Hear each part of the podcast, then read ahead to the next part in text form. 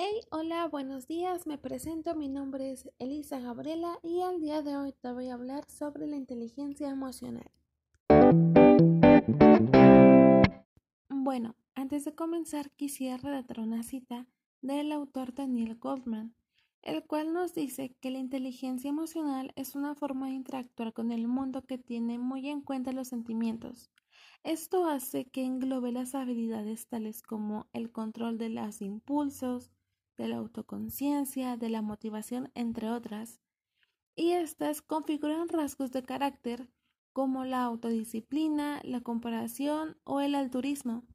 Estos resultan ser muy indispensables para una buena y creativa adaptación social. Y teniendo en cuenta lo que Daniel Goldman nos dijo, ustedes se preguntarán cómo podemos lograr una inteligencia emocional. Yo te recomiendo el ser consciente de tus emociones. Date un momento para comprender todo lo que sientes ante determinada situación, la que sea, y te ayudará a mejorarla. Reconocer tus emociones podrá conectarte mejor con ellas y aprenderás a canalizarlas de mejor manera. Cuando algún día te levantes y te sientes triste, personalmente te recomiendo que anotes todo lo que llevas todo lo que sientes, todo lo que sientes que cargas y eso te desahogaría mucho, ya que describes cada cosa que llevas dentro. Y teniendo en cuenta de que ya sabes reconocer tus emociones, tú preguntarás en dónde y cuándo las puedes aplicar. Las inteligencias emocionales se pueden aplicar constantemente en cualquier lugar y en cualquier tiempo en el trabajo, en la escuela, en casa, en donde tú gustes, ya que es algo que vive en ti y son tus emociones y tus sentimientos. Entonces no hay necesidad de estar como que nublado, por así decirlo.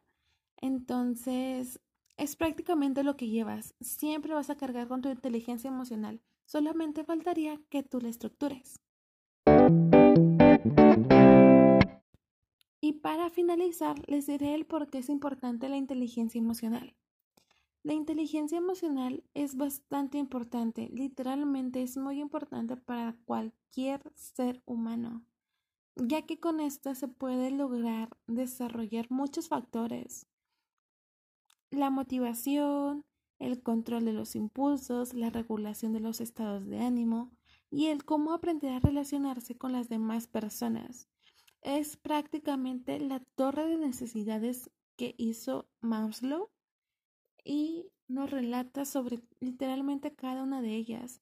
El relacionarnos, la tener la motivación para hacer lo que queremos, el controlar nuestros impulsos, el mantener los límites, tener un buen estado de ánimo, es muy fundamental para todos para mí, para ti, para tu mamá, para tu papá, para todos. Y bueno, muchas gracias por escuchar esto. Espero les haya gustado, espero les haya comprendido. Y sería todo de mi parte. Muchas gracias y hasta luego. Buen día.